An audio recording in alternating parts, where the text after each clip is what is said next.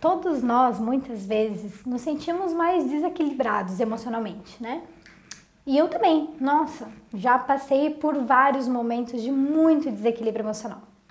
Mas eu consegui de alguma maneira achar algumas ferramentas e algumas formas diferentes de encarar a vida que fez com que hoje a minha vida seja muito mais equilibrada emocionalmente. E é isso que eu vou passar para vocês um pouquinho de como é que eu consegui uma maior estabilidade emocional.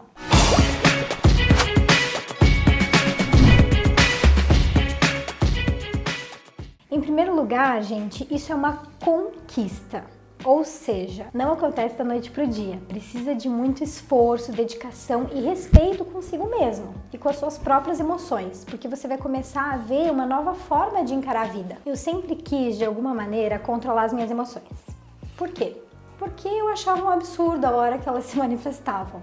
Claro que as emoções que a gente gosta, né? Alegre, alegria, felicidade, essas coisas assim, a gente sempre quer que se manifeste. Mas todas aquelas de tristeza, de raiva, de angústia, de medo, quando elas se manifestavam, eu queria fazer de tudo para que elas sumissem. E a vida inteira, o que, que eu fiz? Abafei elas. Abafei, abafei, abafei e não deixava elas virem à tona. Só que como que eu ia controlar algo se eu nem sabia direito o que, que elas eram e como elas se manifestavam? Então eu queria fazer um gerenciamento das minhas emoções mas eu não deixava elas virem à tona. Eu estava sempre abafando elas. E até que teve uma vez que eu decidi, eu falei, chega. Eu vou de uma vez por todas entrar em contato com as minhas emoções. Por quê? Porque começou a aparecer demandas de clientes que eu sabia que eu ia precisar trabalhar as emoções neles de alguma maneira. E daí eu decidi, vou entrar em contato com as minhas emoções, vou aprender a controlar, vou fazer essa gestão e pronto. Fiquei lá tentando, falei, não, vamos lá, entrar em contato com as emoções, vamos deixar um tempo para isso, para entrar em contato com as emoções, porque daí eu comecei a ler várias coisas na internet, falei, vou começar a fazer. Só que não adiantava, eu deixava o tempo para entrar em contato com as emoções e nada acontecia. Eu já tinha abafado por tanto tempo, eu já tinha segurado tanto tempo a manifestação delas na minha vida, que sozinha agora elas já não vinham mais à tona. E eu tive que fazer um curso. E nesse curso, aí sim que eu comecei a ver o que, que eram as emoções.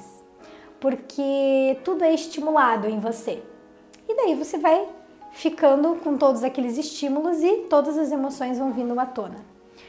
E eu percebia naquele curso que para algumas pessoas, é, mesmo com todos aqueles estímulos que eles nos davam, elas não conseguiam entrar em contato com as emoções. E até achavam meio ridículo aqueles estímulos, né? Que davam, porque às vezes fica meio estranho quando você olha de fora. Mas como eu tinha me aberto a esse processo, eu resolvi me permitir. E eu deixei realmente que as emoções aflorassem. E ali eu comecei a me conhecer.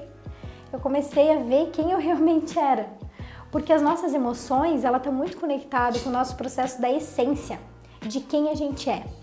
Se você abafa elas o tempo inteiro, você desconhece um pedaço de quem é você. E ali eu comecei a me reconhecer novamente, de uma forma diferente. Segundo lugar, o que, que eu fiz? eu separei um tempo para mim, para eu não fazer nada, simplesmente para eu me perguntar: o que, que você tá sentindo, Pamela? Como é que você tá? Sabe, tipo, pegar um espaço da tua agenda e colocar um tempo ali para você, para você, sei lá, ficar deitada, olhando pro teto e pensando no que, que você está sentindo? Como que você está sentindo isso? Aonde que está se manifestando essas sensações no seu corpo? Você está triste? Você está alegre? Você está feliz? Você está se sentindo agradecida? Você está com raiva? Como é que você está? Comecei a destinar um tempo para eu ver realmente o que eu estava sentindo, como é que eu estava naquele dia. Todos os dias eu fazia isso. Em terceiro lugar, eu parei de me julgar. Gente, eu era super preconceituosa comigo mesma. Você já foi preconceituoso com você mesmo? Sabe? Tipo, de se julgar assim e falar: não, já se viu, eu preciso entender o que tá acontecendo comigo. Por que, que eu tô triste? Por que, que eu tô chorando? Por que, que eu tô angustiada? Mas por que, que eu tô ansiosa? E eu ficava me julgando, me criticando e me cobrando que eu desse respostas pro que eu tava sentindo. Só que sentimento, gente, é sentimento. Sentimento não é algo racional. Sensações, emoções, elas não são racionais. Você apenas tem que sentir elas e não pensar elas. A quarta coisa que eu fiz, eu comecei a respeitar o que eu sentia. Parece meio esquisito, mas não é. Eu comecei a dar mais valor para as emoções quando elas vinham.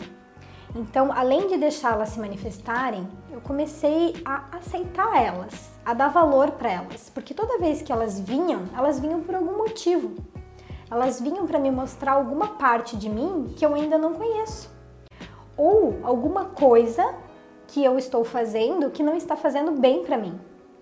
E a hora que eu aprendi a escutar elas, dar valor para elas, respeitar elas e escutar elas, fez toda a diferença. Eu vou dar um exemplo para vocês de uma cliente minha uma vez. Eu fui contar isso que eu tô contando para vocês para ela. E, e ela, ela falou assim: Nossa, eu acho que eu tenho que começar a fazer isso na minha vida. Passou uma semana, fui encontrar com ela de novo e ela veio me contar de uma coisa que tinha acontecido com ela, justamente sobre esse processo das emoções. É, ela é autônoma, convidaram ela para entrar num determinado projeto que ia ser grande, que ela ia ganhar dinheiro e tudo. E na hora ela aceitou. Mas tinha alguma coisa dentro dela que começou a gerar uma certa angústia. E aquilo não estava caindo bem. E ela ficou matutando aquilo, matutando. De repente ela começou a sentir dor de cabeça, um peso nos ombros, nas costas. E ela lembrou do que a gente tinha conversado no último encontro, de dar valor para as sensações do nosso corpo e para as nossas emoções quando vem. Então ela percebeu que talvez não era o momento dela pegar e entrar naquele projeto. E daí ela passou dois, três dias sentindo tudo aquilo, ela deixou tudo vir aflorando nela. E, e foi quando ela percebeu que aquele projeto não ia fazer bem para ela.